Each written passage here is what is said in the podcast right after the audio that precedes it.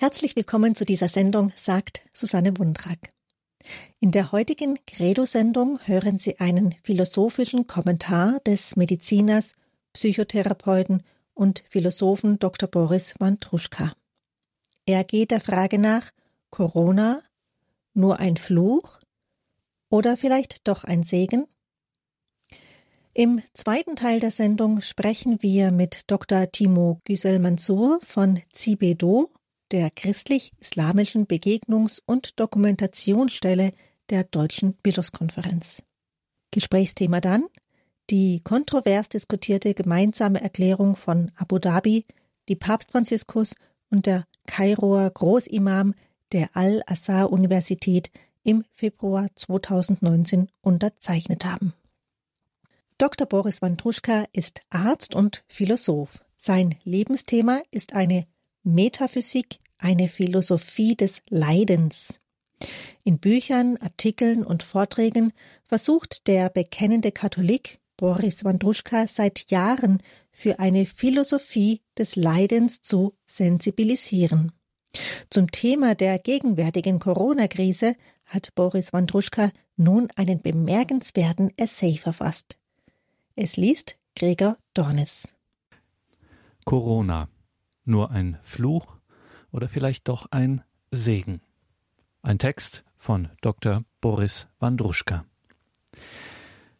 Fast schon wie ein Relikt fühlt es sich neuerdings an, beim Einkauf morgens eine Maske gegen das Virus aufzusetzen, spürt man doch überall im Land ein Aufatmen und den Wunsch, der Spuk möge endlich vorbei sein.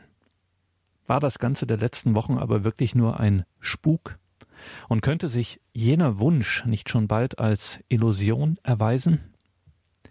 Wenige Wochen erst sind es her, dass das so schöne Wort Corona, das lateinischer Herkunft ist und Krone bedeutet, aus allen Weltgegenden hertönte und die Welt in Angst und Schrecken versetzte. Mit grausamer Unerbittlichkeit wurde uns die Verletzlichkeit der menschlichen Existenz vor Augen geführt. Aber keineswegs nur das. Ebenso lehrt diese Pandemie mit aller Deutlichkeit, wie gedankenlos wir mit uns selbst, mit der Schöpfung, ihren Ressourcen und ihrer wunderbaren Ordnung umgehen, so dass sich die Vermutung aufdrängt, diese Infektion verdanke sich nicht nur einem Zufall, sondern unseren hemmungslosen Eingriffen in die Natur, einschließlich unserer eigenen Natur der Leiblichkeit. Es könnte nun so scheinen, als seien wir noch einmal mit einem blauen Auge davongekommen. In Wahrheit aber haben trotz aller Vorsichtsmaßnahmen Hunderttausende Menschen schweren Schaden erlitten oder sind gar gestorben. Und wie viele Viruswellen noch auf uns zukommen und gesundheitliche, wirtschaftliche und sonstige Schäden anrichten, weiß keiner. Mit Unsicherheit und unliebsamen Überraschungen muss man jedenfalls weiterhin rechnen. Vergleichbares wie in den letzten Monaten geschah in der Menschheitsgeschichte vor noch gar nicht so langer Zeit. Nach dem Ersten Weltkrieg nämlich, als die heute weitgehend vergessene spanische Grippe Millionen von Menschen hinwegraffte. Schon damals konnte man den Zusammenhang mit der Globalisierung der Weltkultur erkennen, die ihre Mobilität so steigerte, dass die Zeitgenossen von der Epoche der Nervosität sprachen.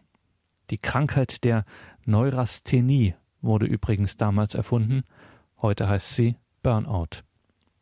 Computersimulationen beweisen, dass Richtung, Ausmaß und Rasanz der Infektionswelle auffällig genau den Routen der weltweiten Fluglinien folgen.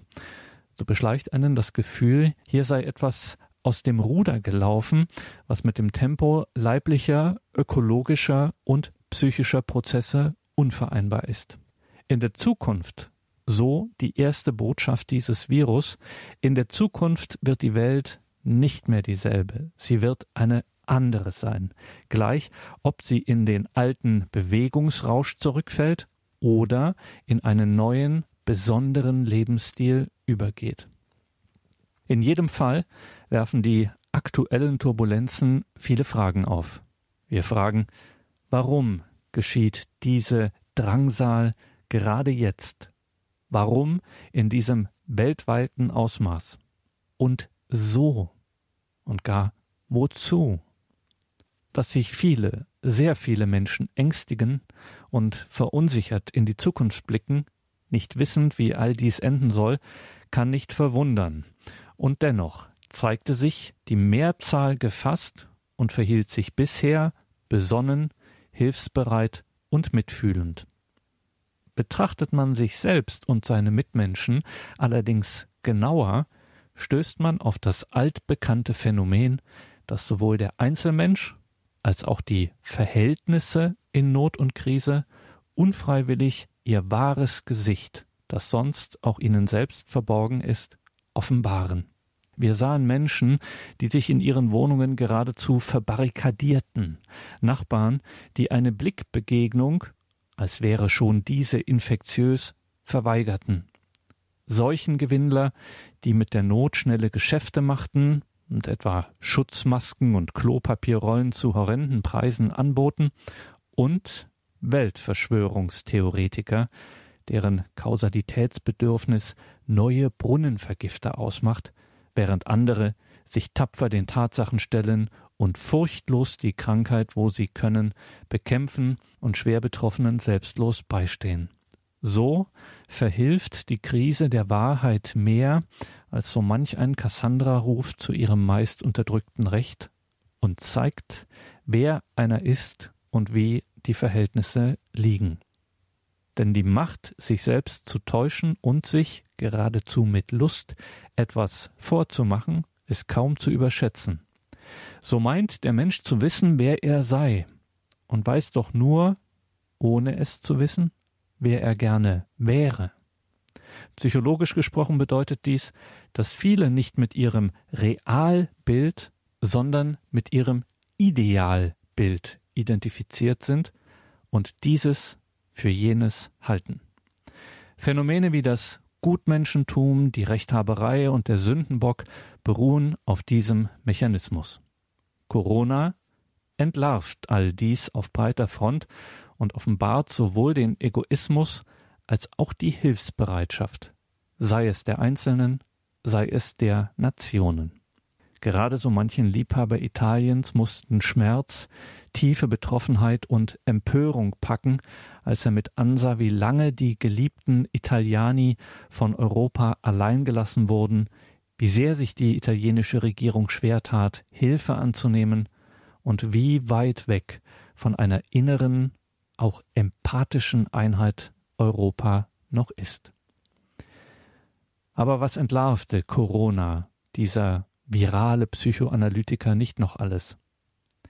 Gewiss die Tatsache, dass wir ziemlich sorglos in einer 75-jährigen Friedenszeit lebten und uns darin so sehr eingerichtet haben, dass wir schon meinten, es müsse immer so weitergehen, als wäre diese Welt ein Vergnügungspark und nicht in Wahrheit ein Tollhaus.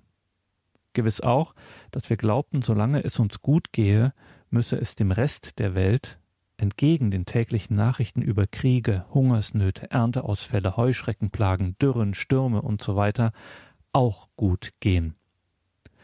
Gewiss, dass der Mensch sich nur dann erschüttern lässt, wenn er selbst betroffen ist, seine empathische Fantasie also offensichtlich sehr begrenzt ist. Und gewiss, dass wir uns zum Maßstab von allem nahmen und meinten, Sicherheit, Wohlstand, Macht und Reichtum würden ewig wachsen, unbegrenzt, obwohl schon längst ein Großteil der Bevölkerung unter Burnout leidet, Zivilisationskrankheiten und psychosomatische Störungen an der Tagesordnung sind, immer jüngere Menschen, ja immer mehr Kinder von Ängsten, Depressionen und Todeswünschen bedrängt werden, soziale Rücksichtslosigkeit graziert, die Krankschreibungen zunehmen und die Einnahme von Schlafmitteln, Beruhigungstabletten und Antidepressiva zur Normalität wird und viele tausende Tonnen pro Jahr übersteigt. Vor allem aber konfrontierte uns das Virus mit dem alten Zauberlehrlingsdilemma Goethes. Das Zauberlehrlingsdilemma, das besagt, dass die steile Zunahme der Komplexität aller gesellschaftlichen, wirtschaftlichen und kulturellen Prozesse Rückwirkungen zeitigt, die nicht mehr vorhersehbar und nur schwer zu steuern sind. wovon wir glaubten, die Herren zu sein, entgleitet plötzlich mit einem Schlag. Ein Dämpfer gewiss für das seit 500 Jahren entfesselte Autonomieverlangen des neuzeitlichen Menschen, der alles im Griff haben will und meint, im Griff haben zu können. Die Religionen kennen dieses Laster schon lange als die berühmt berüchtigte Selbstherrlichkeit des Menschen, der wir den Rauswurf aus dem Paradies verdanken. Aber was sage ich? Burnout der Menschen. Burnout, das heißt ausbrennen und ausgebrannt sein. Burnout betrifft keineswegs nur die Menschen, sondern der Brand, diese Kultur des Todes, wie der Papst sagt, frisst sich immer unaufhaltsamer durch alle Dimensionen des Lebens. Die Natur mit ihren Ressourcen verbrennt. Pflanzen und Tiere verbrennen. Man denke an das Insekten- und Pflanzensterben. Beziehungsfähigkeit, Zwischenmenschlichkeit und Rücksichtnahme verbrennen. Das Gespür für das tiefere, eigene Wohlergehen verbrennt. Der spirituelle Bezug zum Grund allen Daseins, dem wir Liebe, Ehrfurcht und Dankbarkeit schulden, verbrennt. Und vielleicht verbrennen auch schon die natürlichen Schutzbarrieren gegen Krankheitserreger und Krankheitsprozesse, die von den ökologischen Netzwerken der Natur bisher, ohne dass wir dies wahrnahmen, abgepuffert wurden und jetzt allmählich einreißen.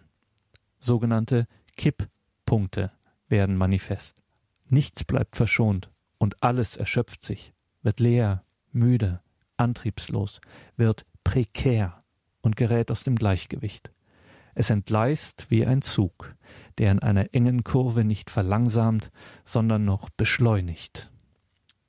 Überhaupt scheint die Energielosigkeit ein hervorstechendes Charakteristikum unserer Zeit zu sein. Man spricht vom erschöpften Selbst, von der erschöpften Gesellschaft, einer Zeit, die vor Energieentfesselung Rasanz und Bewegungsrausch, vor Eventismus, vor Wachstums- und Leistungsterror, Konsum- und Vergnügungssucht nur so strotzt.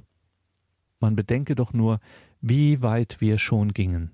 Um die rasende Fahrt, diesen Sturz in die Zukunft nicht begrenzen zu müssen, beziehungsweise sogar zu beschleunigen, haben Real- und Finanzwirtschaft, haben aber auch Regierung, Banken und Bevölkerung sich sozusagen stillschweigend darauf geeinigt, keine Rücklagen und Ressourcen für schwierige Zeiten, für Rezessionen und für Renovierungen, zum Beispiel von Schulen, Straßen und Brücken zu bilden, gleichsam unterstellend, dass es keine Abnutzung, kein Altern der Dinge und keinen natürlichen Verfall gäbe, für deren Ausgleich man etwas hinterlegen muss.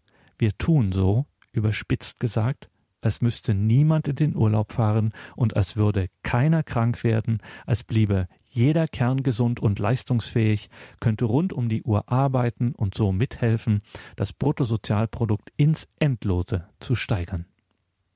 Nicht genug damit hat man in den letzten Jahren im Namen des entfesselten Fortschritts und des Turbokapitalismus beschlossen, Kranken- und Pflegepersonal, Polizei und Lehrer, Sozialarbeiter und Ärzte wegzusparen, die ein folgsames Produktionsvolk angeblich nicht brauche. Scheinbare Supermänner, Superfrauen und Übermenschen, die nie müde werden und die doch oft so müde sind, ausgebrannt, leer, genervt, reizbar, kleinmütig und lamoyant. Nebenbei, ich kenne Menschen, die sich über den Stress ihrer überbordenden Urlaubsplanung beklagen. Kurz und knapp, seit über 200 Jahren findet auf allen Ebenen eine beispiellose Überhitzung der Verhältnisse statt, die ihresgleichen sucht. Es ist, als glühe die Menschheit im Dauerfieber. Ist das nicht ein eklatanter Widerspruch? Mitnichten. Gerade Unrast und Energieverbrauch sind es, die, weil entgrenzt, entgleisen, alle Ressourcen verzehren und ebenso in die Erschöpfung treiben müssen, ja müssen, denn wir gewähren den natürlichen Ressourcen, Prozessen und Rhythmen von Natur, Leib, Psyche, Intersubjektivität und Gottesdienst keine Ruhepausen mehr, um sich zu erholen. Selbst die Erholung wird zum Event, zu zwanghafter Zerstreuung, Ablenkung und Umtriebigkeit, die selbst wieder Energie kostet. Man denke an Netflix-Serien und Amazon Prime, mit dem sich gerade jetzt in der Zwangspause viele Menschen zudröhnen. Wo aber keine Unterbrechung, kein Sonn- und Feiertag. Da muss das Leben ausbrennen. Unsere Zeit ist ein Hochofen, in dem nur gilt, was kocht und brodelt bis zur völligen psychophysischen Ausbleichung. Wer weiß, ob Covid-19 nicht nur kein Zufallsereignis ist, sondern vielmehr eine seiner Ausbreitungsbedingungen, gerade in den neuesten Umweltveränderungen hat, in der Zunahme der allgemeinen Wärme und Turbulenzen, in der toxischen Belastung der Luft und der Böden, der Flüsse, Meere und der Organismen, in der Beeinträchtigung der Immunabwehr, wie manche für Oberitalien und für China vermuten. Man muss nicht alte mythische Denkfiguren bemühen, etwa die, die Natur schlage mit der Epidemie zurück und schütze sich, als sei die Natur ein mörderisches Supersubjekt mit dieser Racheaktion vor dem Wahnsinn ihres letzten Sprosses. Im Gegenteil, die Natur ist, was sie immer war, zuverlässig, gesetzmäßig, treu, der tragende Grund für unsere Existenz, der nur konsequent ausführt, was wir ihm zufügen. Lässt man die Natur einmal in Ruhe, dann, so konnten wir das täglich sehen und hören, erholt sie sich wieder. Der Himmel wird klarer, die Vögel singen fröhlicher, die Insekten kehren zurück und das eigene Herz schlägt bei der Überquerung der Straße wieder ruhiger. So ist es also dieses Virus jetzt, das uns zu dem zwingt, wozu wir selbst nicht in der Lage sind zum Stopp, zur Verlangsamung, zum Stillstand, zu einer universalen Fastenzeit. Die Natur, der Leib, unser Gemüt, die sozialen Beziehungen, sie dürfen einmal durchatmen, dürfen sich erholen, Kraft schöpfen, die Ressourcen wieder auffüllen. Viele verfluchen dieses Kleinstlebewesen, das gar kein richtiges Lebewesen ist, sondern eine Art Schmarotzer, Symbol unserer selbst. Aber geht es nicht in Wahrheit gnädig mit uns um? Man bedenke nur, welch ganz anderes Aggressionspotenzial frühere Seuchen besaßen und weite Landstriche entvölkerten. Albert Camus hat dies in seiner Pest plastisch geschildert. Wovon wir noch weit entfernt sind, gewiss. Es gibt Opfer immer mehr sogar. Und gewiss ist das sehr schmerzhaft. Aber wollen wir sie nur bedauern? Oder ehren wir sie nicht dann am würdigsten, wenn wir uns besinnen, umdenken und den tieferen Sinn dieser Krise erkennen, statt wieder ganz neuzeitliches Denken nur in den Krieg zu ziehen, um den Feind, der gar keiner ist, beziehungsweise der wir in Wahrheit selbst sind, zu bekämpfen? Gewiss soll man helfen, wo man kann, soll man Gegenmittel finden, um zu heilen und vorzubeugen. Aber kann das alles sein? Erschöpfen sich darin alle Erkenntnismöglichkeiten? Ist das Sinnpotenzial dieser Herausforderung nicht viel größer? Muss nicht der typische Aktionismus des modernen Homo faber durch eine Besinnung des postmodernen Homo sapiens und des post-postmodernen Homo religiosus ergänzt werden? Würden die Kirchen, ja die Religionen überhaupt, sich nicht so ängstlich zurückhalten und fast schweigen, so wären doch gerade sie gefragt, gleichsam aus der Perspektive Gottes heraus zu sprechen. Frühere Zeiten, Antike und Mittelalter, ja noch die Zeit von Leibniz und Kant, sprachen in vergleichbaren Fällen von der Strafe oder Geißel Gottes für unsere Sünden und Vergehen, Niederschlag eines alten archaischen Gottesbildes, das wir immer noch nicht überwunden haben. Noch in Albert Camus berühmtem Roman La Peste wettert der Priester Panelou von der Kanzel herab, Zitat, Meine Brüder, ihr seid im Unglück, meine Brüder, ihr habt es verdient. Kann dies der Sinn der Pandemie sein? zumal wenn wir bedenken, wie maßlos diese Strafe wäre, wenn sie denn eine wäre, wie viele Unschuldige sie mit ins Verderben risse und wie wenig ethische oder spirituelle Besserung dadurch zu erwarten wäre, wenn es sich beim christlichen Gott nicht um einen passiven und gleichgültigen Zuschauer oder gar um einen Sadisten handelt, sondern um den Guten und Gerechten schlechthin, dann müssen wir alternative Deutungen finden.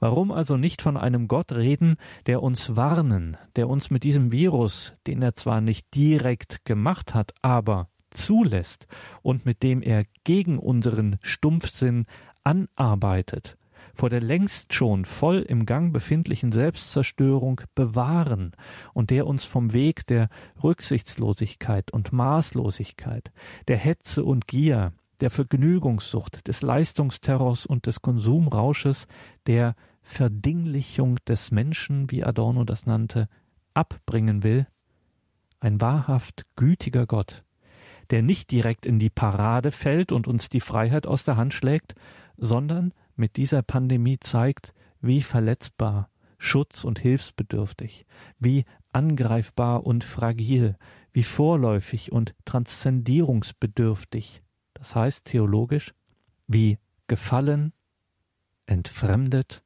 und heilbedürftig unsere Existenz ist, wie sie von der Harmonie und Ressourcenfülle des Ganzen, die uns vorgegeben und geschenkt war, abhängig ist wie sehr wir aufeinander angewiesen sind und diesen endlosen mörderischen Konkurrenzkampf uns schon längst nicht mehr leisten können.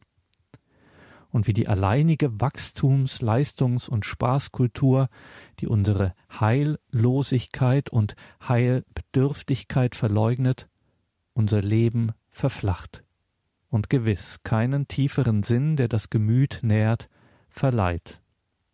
Die Opfer, die der Herr des Himmels für diese Aufrüttelung in Kauf nimmt und nehmen muss, um unser Dasein vor der Selbstvernichtung zu bewahren, dürfen wir dann nicht nur als Helden unserer Zeit betrachten, sondern als geheime Erwählte zum Wohl des Ganzen, die die Gunst erhalten, hoffentlich von uns in Ehren gehalten, in die göttliche Leidfreiheit und Seligkeit gerufen zu werden. Wäre es nicht ein rechtes Zeichen, wenn die Kranken und Toten den päpstlichen Segen Urbi et Orbi erhielten und als Sendboten Gottes betrachtet würden? Nicht Leid und Tod sind die apokalyptischen Reiter des Grauens, sondern unsere Selbstvergottung, Herzenskälte und Geistaushöhlung. Dagegen birgt das Leid nach christlichem Verständnis, wenn als Kreuz freiwillig auf sich genommen, den Sinn, die Zerbrechlichkeit und Vorläufigkeit des Daseins offenzulegen und genau darin das Transformationspotenzial für die Annäherung an und Vereinigung mit dem Göttlichen freizusetzen. Gewiss, wir haben einiges aus unserer Schreckensgeschichte wieder gut zu machen. Früher nannte man das Sühne, aber nicht motiviert durch Strafangst, sondern durch tiefere Erinnerungsarbeit. Ob als Christ, als Jude, als Muslim, ob als Animist, Pantheist, Kosmotheist, Buddhist, Hinduist oder was auch immer.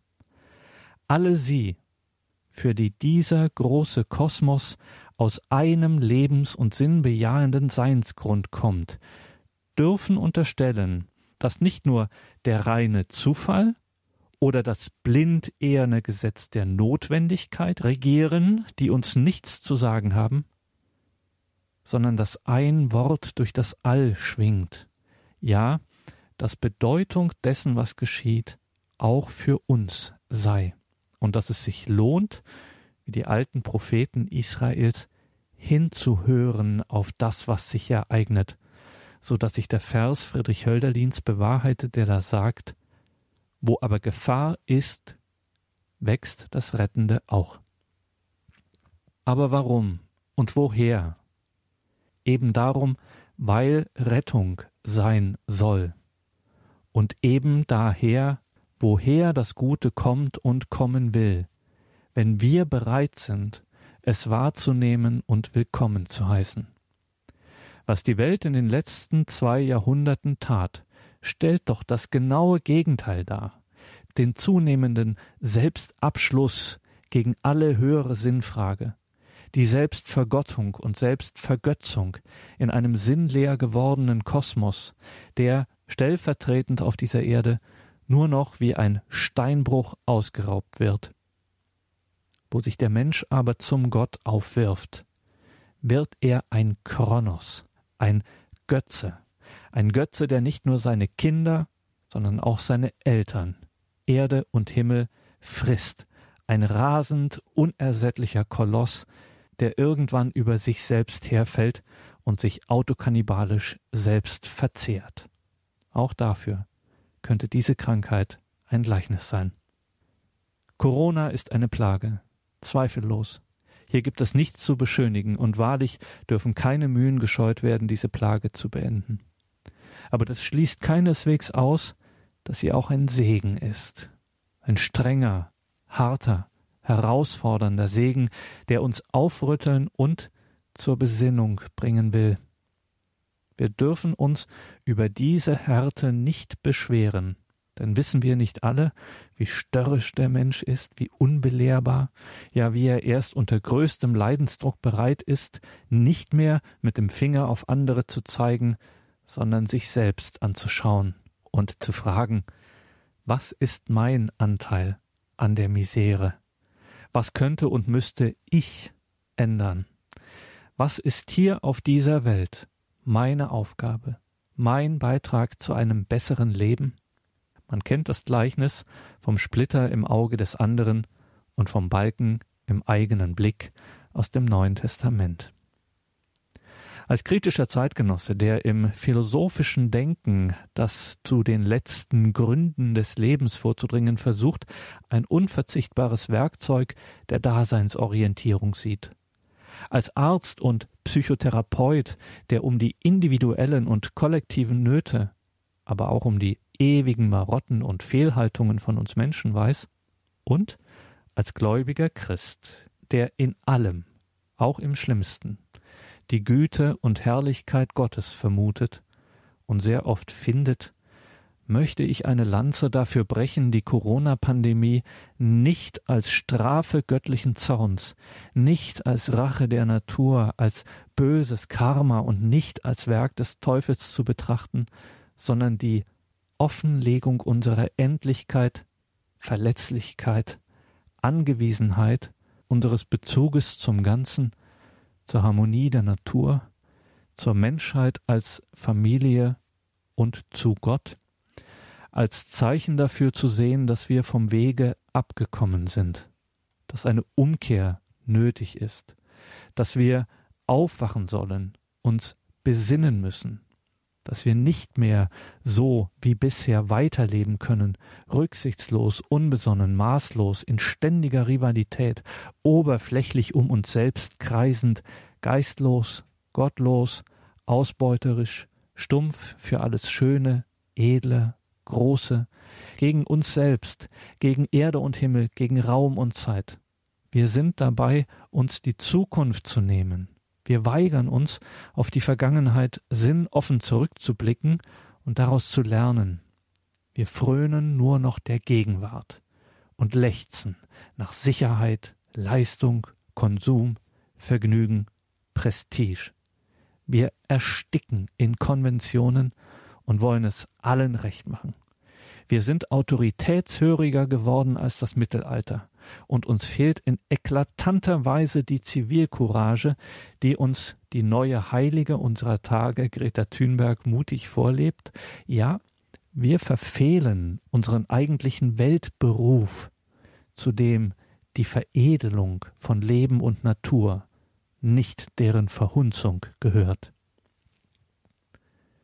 Wir sind im schlechten Sinne wahrlich selbstlos geworden, unkernig, leer wie eine taube, staubige Nuss.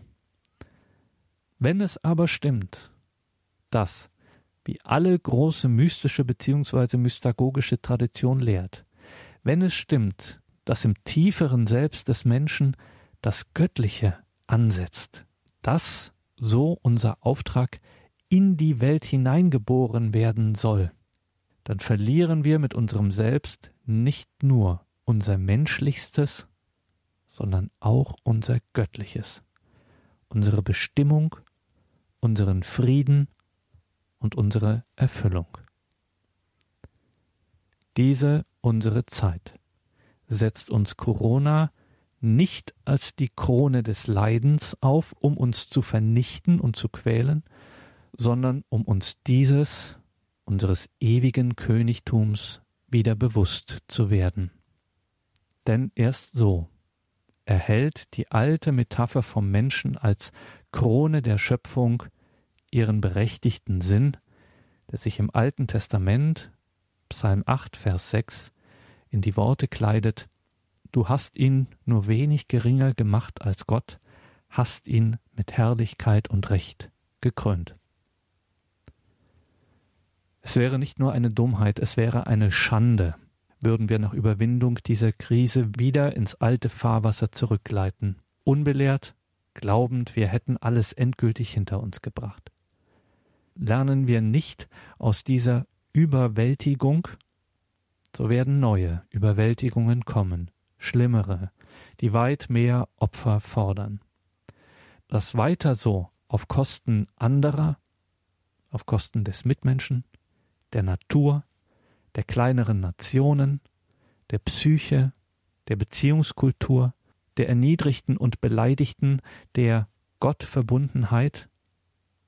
Dieses Grundprinzip des neoliberal-kapitalistischen Wirtschafts- und Denksystems, das weltweit auch in Russland und China herrscht, wird immer wieder seine eigenen Feinde auf den Plan rufen, an denen es sich irgendwann totläuft.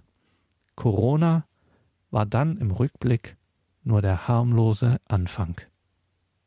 Dieses Szenario droht, aber es muss nicht sein.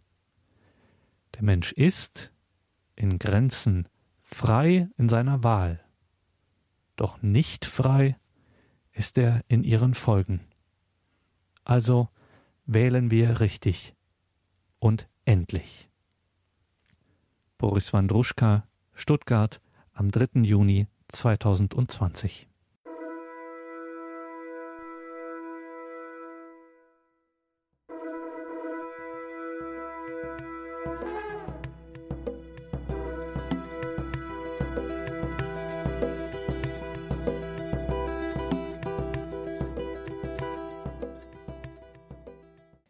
Gregor Dornitz las von Dr. Boris Wandruschka Corona ein Fluch oder vielleicht doch ein Segen.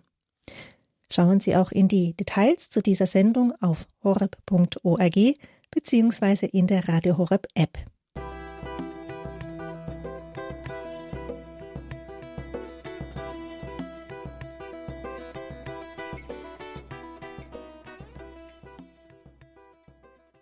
Willkommen zurück in dieser Sendung, sagt Susanne Bundrak.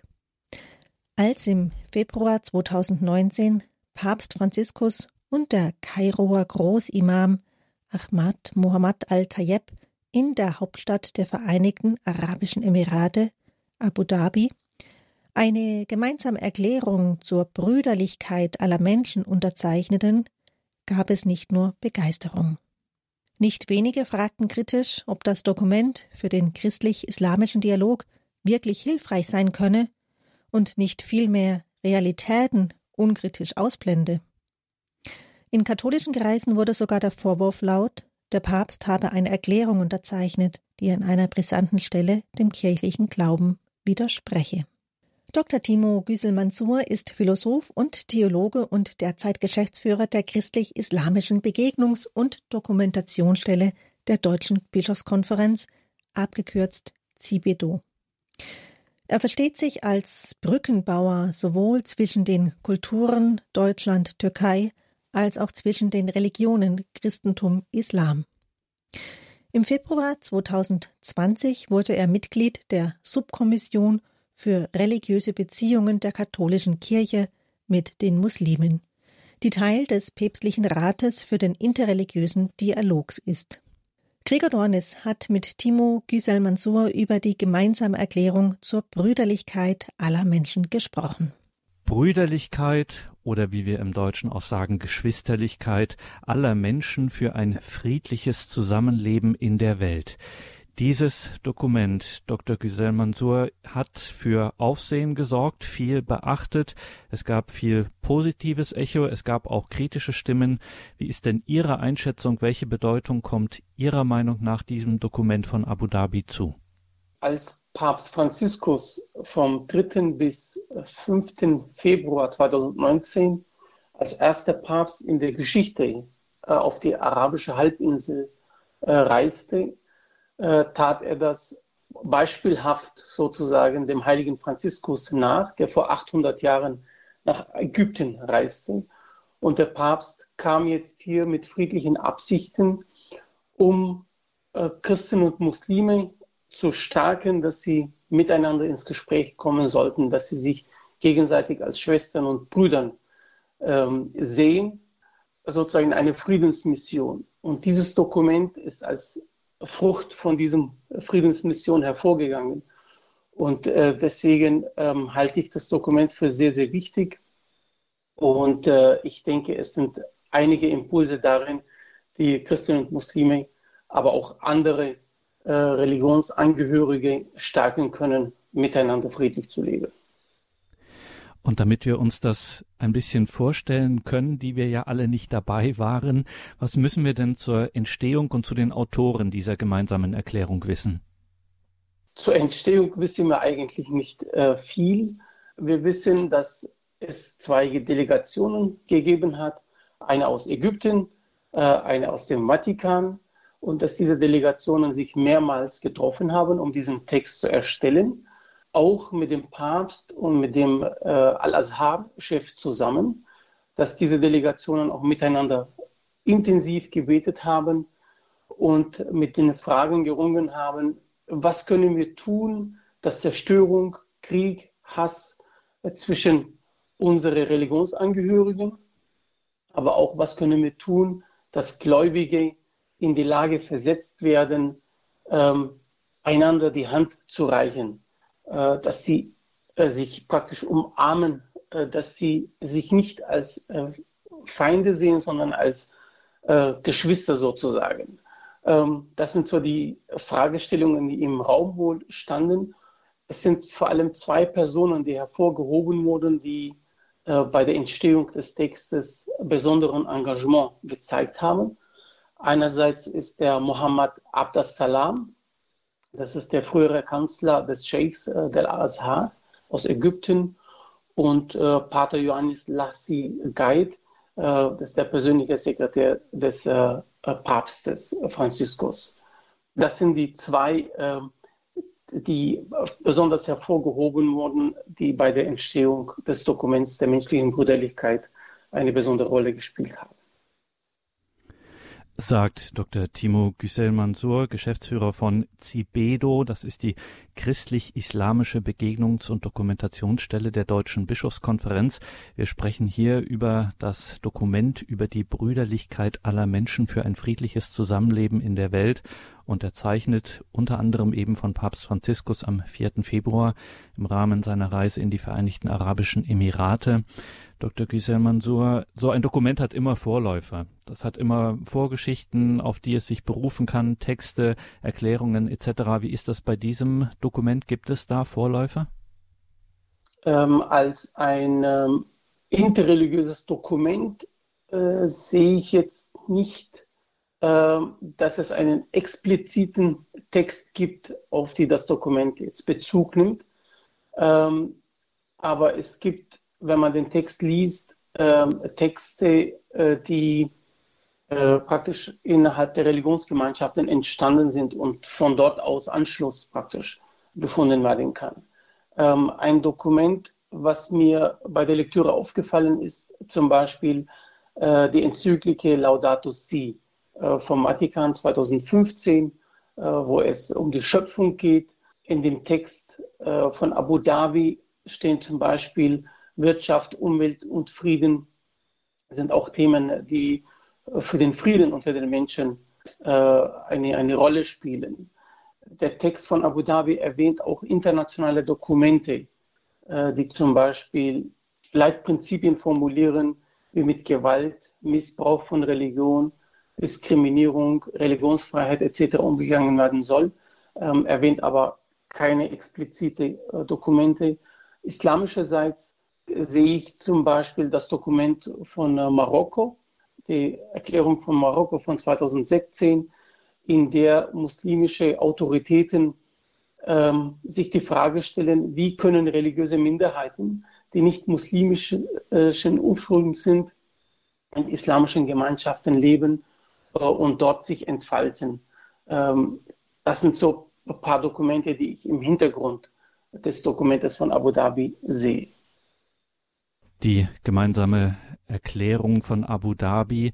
Darüber sprechen wir hier mit Dr. Timo Güser Mansur. Er ist Geschäftsführer von CIBEDO, der christlich-islamischen Begegnungs- und Dokumentationsstelle der Deutschen Bischofskonferenz. Dr. Güser Mansur, jetzt schauen wir mal in die Erklärung selber. Wie schaut die denn generell auf Religion, auf Religionen? In diesem Dokument wird die Welt aus Sicht des Glaubens betrachtet. Und die Wirklichkeit erfährt eine schöpfungstheologische Deutung. Das geschieht in einem grundsätzlichen Duktus, der Religion im Allgemeinen als positiv hervorhebt und deren Schattenseiten als Missbrauch ansieht. Äh, es wird erklärt, dass die Religionen niemals zum Krieg aufwiegeln und keine Gefühle des Hasses, der Feindseligkeit, des Extremismus wecken und auch nicht zur Gewalt oder zu Blutvergießen auffordern. Also hier sehen wir eine, eine positive Sicht auf Religionen äh, und auch der Ermutigung sozusagen darin, die Aufforderung, äh, auch die positiven ähm, äh, Elemente im, in, in, dem Religiösen hervorzuheben. Das ist so der, der Duktus, äh, die, der Blick auf Religion und Religionen.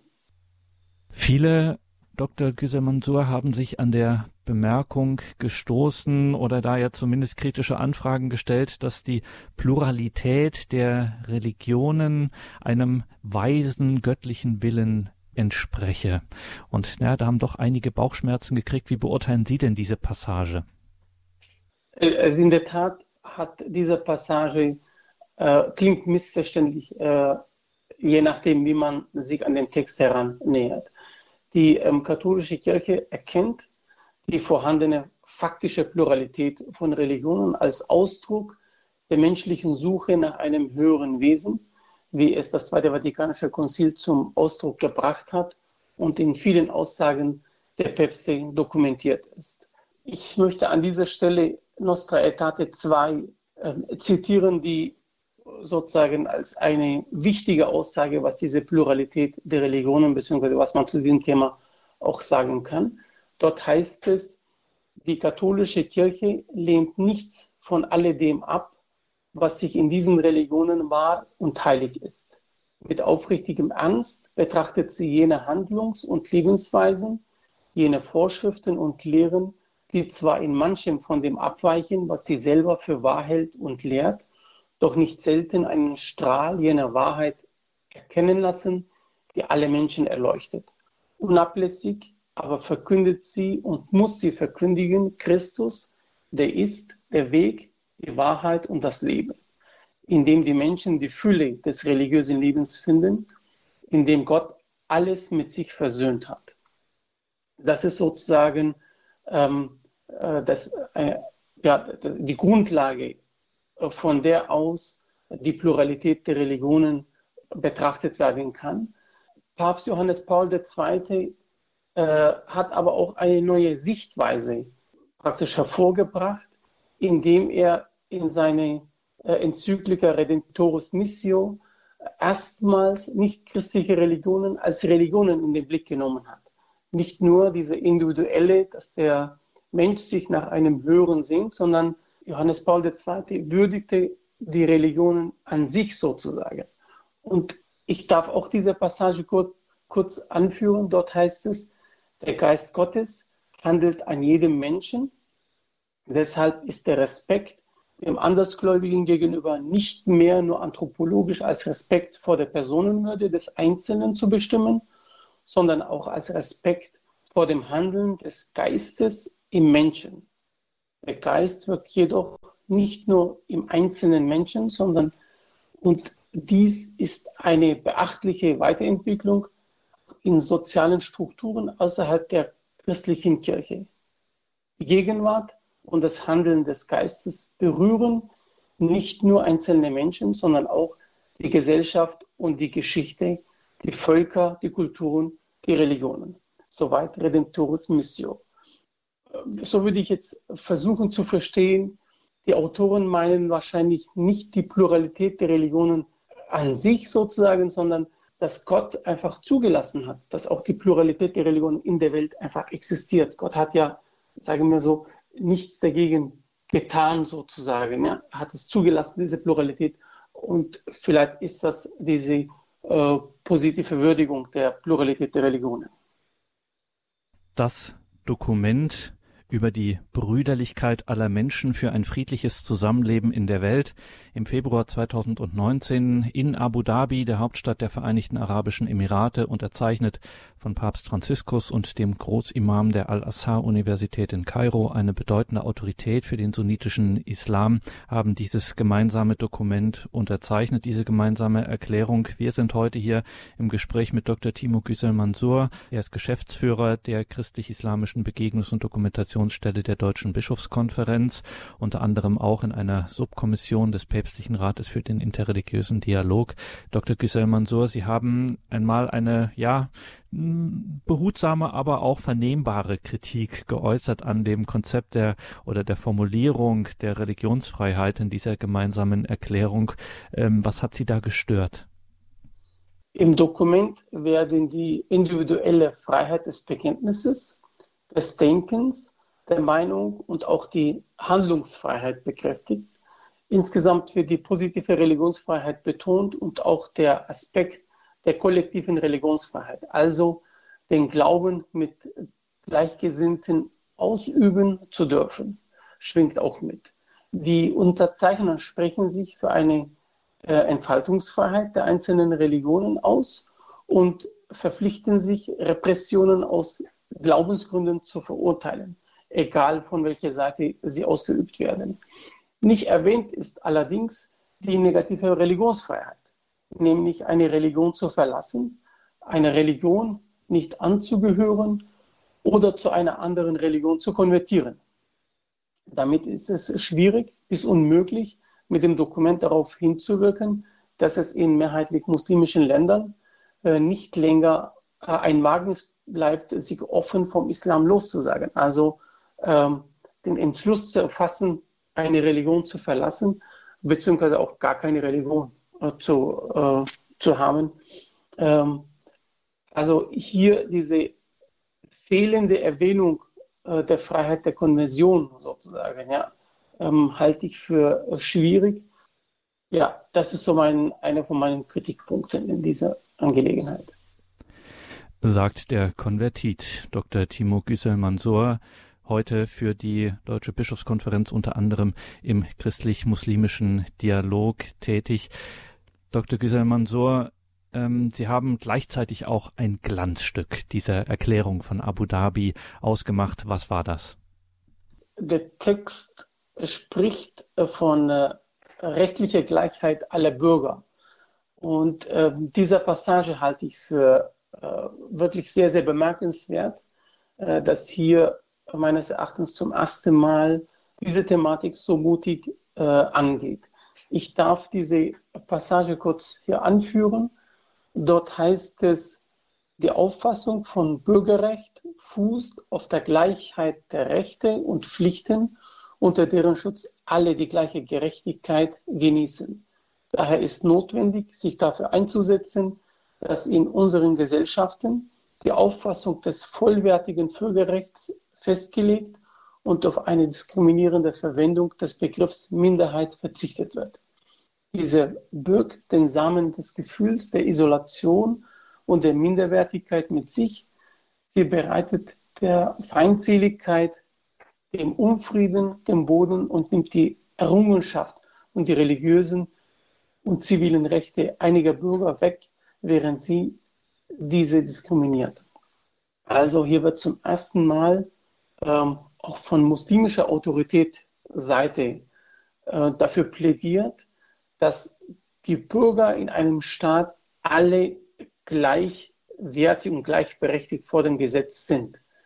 Und das ist deshalb so bemerkenswert, weil wenn wir zum Beispiel äh, zum Ort der Unterzeichnung des Dokumentes gucken, also in die Arabischen Emirate, nach Abu Dhabi, dort kann man als äh, nicht äh, Emirate sozusagen nicht die Staatsbürgerschaft erlangen und auch die Gastarbeiter dort, die aus Indien, aus äh, äh, verschiedenen Philippinen, andere Ländern stammen, können dort ähm, nicht vollwertige sozusagen Bürger werden, Staatsbürger werden. Sie bleiben immer Ausländer und ähm, mit auch ähm, minderen Rechten sozusagen. Und dieses Dokument hier plädiert dafür, dass sie alle gleich behandelt werden vor dem Gesetz und dass man nicht mehr diese Kategorien anführt. Das halte ich für sehr, sehr äh, sozusagen perspektivisch äh, für die Zukunft sehr viel gewinnbringend für die Gesellschaften dort, aber auch überall. Jetzt ist schon dieses Wort gefallen, Dr. Gisel Mansour, von der Autorität. Fragen wir mal direkt nach. Sie kennen sich da aus. Welche Autorität kann denn dieses Dokument, das uns ja zunächst einmal auch mit Blick auf die Unterzeichner sehr imposant erscheint, welche Autorität kann jetzt real dieses Dokument für sich beanspruchen? Ich denke, das Dokument hat die gleiche Autorität wie die Unterzeichner. Wir haben auf der einen Seite den Papst der katholischen Kirche, Papst Franziskus, der seine Unterschrift für die katholische Kirche drunter gesetzt hat. Und auf der anderen Seite haben wir den äh, Al-Azhar, Rektor Al-Tayyib, der eine bedeutende sunnitische Stimme ist äh, innerhalb des Islams. Äh, er hat zwar kein Amt wie der Papst, äh, aber ähm, er ist von vielen sunnitischen Muslimen sehr hoch angesehen und seine Lehrautorität bzw die Institution, äh, zu der er vorsteht, genießt eine sehr hohe Anerkennung äh, auch über die Grenzen von Ägypten äh, hinaus. Und somit ist die Autorität praktisch, hängt an diesen beiden Institutionen, an diesen Personen. Das ist die Autorität, die das Dokument praktisch besitzt. Aber auch, ähm, um das nochmal zu sagen, hier haben wir zum ersten Mal ähm, so ein interreligiöses Dokument, das in einer breiten Masse spricht, die ich sehr bedeutsam erachte. Und jetzt muss ich Ihnen, Dr. Güsel Mansur, noch eine Frage stellen, die nicht ganz fair ist mit Blick auf die Zeit. Ähm, das würde wahrscheinlich eine sehr lange und sehr ausgiebige Exegese ähm, erfordern, aber ich muss es trotzdem so direkt und pauschal fragen, können sich denn äh, tatsächlich hinter dieser Erklärung oder in dieser Erklärung sowohl sunnitische Muslime als auch katholische Christen hier, sagen wir es so, authentisch wiederfinden? Ich denke ja, äh, denn das Dokument möchte möglichst viele Mitstreiter ermutigen, für eine Kultur des Dialogs und des Friedens einzutreten. Bei aller Kritik an der einen oder anderen Formulierung sind hier authentische Akteure am Markt, die ihre Religionen und ihre Lehren ernst nehmen und wahrhaftig äh, präsentieren. Und daher denke ich, ähm, das ist auf jeden Fall ein authentisches äh, Dokument, das auch Christen und Muslime sich äh, hier authentisch wiederfinden können. Die gemeinsame Erklärung über die Brüderlichkeit aller Menschen für ein friedliches Zusammenleben in der Welt unterzeichnet im Februar 2019 von Papst Franziskus und dem Großimam der Al-Azhar-Universität in Kairo, Al-Tayyeb, dieses Dokument über die Brüderlichkeit aller Menschen für ein friedliches Zusammenleben in der Welt war heute unser Thema. Wir waren im Gespräch mit Dr. Timo Güsel-Mansur. Er ist der Geschäftsführer von CIBEDO, christlich-islamische Begegnungs- und Dokumentationsstelle der Deutschen Bischofskonferenz. Dr. Güsel-Mansur, danke für das Gespräch und vielleicht fassen wir es am Ende unseres Gesprächs nochmal zusammen. Was sind denn so pointiert gesagt die Stärken und vielleicht auch die Schwächen dieses Dokuments, dieser gemeinsamen Erklärung? Trotz der unterschiedlichen Unterschiedlichkeit der Ämter der unterzeichnenden Personen, also Papst und Großimam, ähm, haben wir eine symbolträchtige Begegnung, äh, die auf die Stärken des Dokuments verweisen.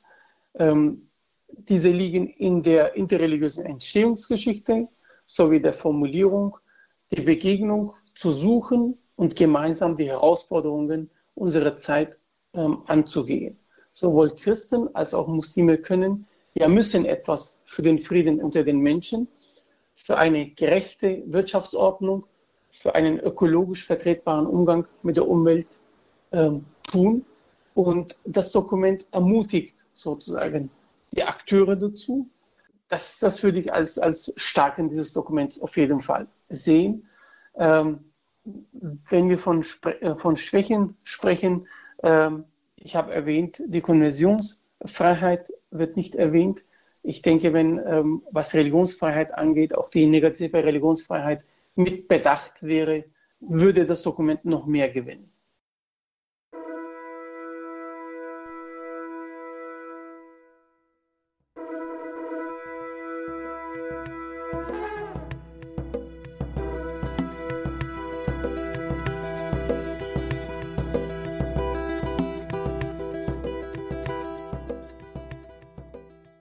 Sie hörten in dieser Sendung Gregor Dornis im Gespräch mit Dr. Timo Güsel Mansur von der christlich-islamischen Begegnungs- und Dokumentationsstelle der Deutschen Bischofskonferenz, abgekürzt CIBEDO, über die gemeinsame Erklärung zur Brüderlichkeit aller Menschen vom Februar 2019.